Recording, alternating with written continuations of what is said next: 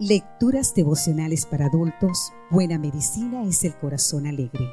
Cortesía del Departamento de Comunicaciones de la Iglesia Dentista de Gascue en la República Dominicana. En la voz de Sarat Arias. Hoy, 13 de febrero, por la boca muere el pez.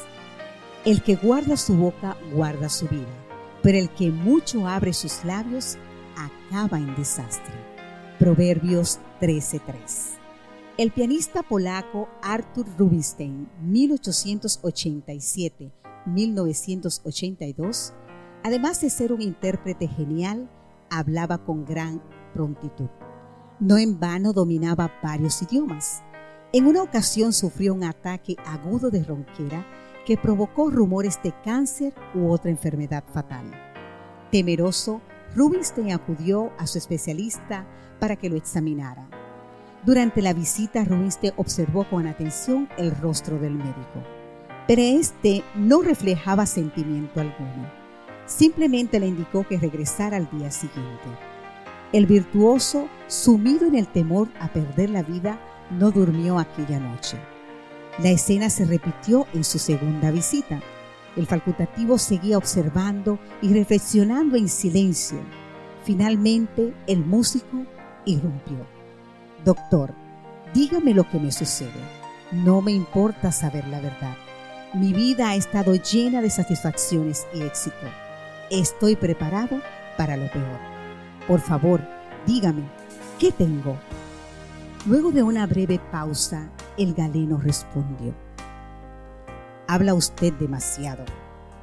La Biblia nos advierte en varios lugares de lo peligro de hablar demasiado, pero no por riesgo de ronquera, sino por el daño que las palabras imprudentes pueden causar a otras personas y los problemas que a veces nos acarrean a nosotros mismos.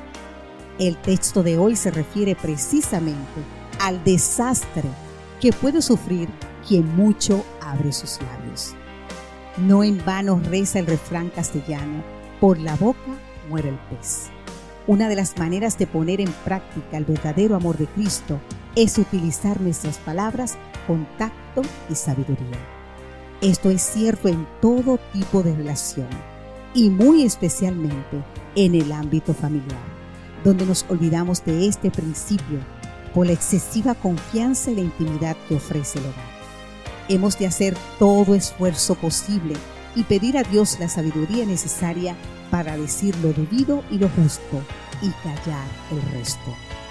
En el sur de Turquía hay una cordillera llamada Taurus, donde habita una variedad de grulla con la peculiar conducta de lanzar graznidos agudos de forma incontrolada en medio de su vuelo. Tales sonidos atraen a las águilas que hacen presa sobre las grullas.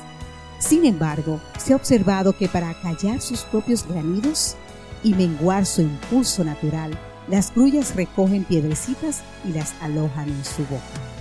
Así impiden el graznido y no llaman la atención de los depredadores. Si tienes problemas para controlar tus palabras, invita hoy a Dios en tu vida y Él te dará sabiduría para decir lo apropiado y callar lo impropio. Amén.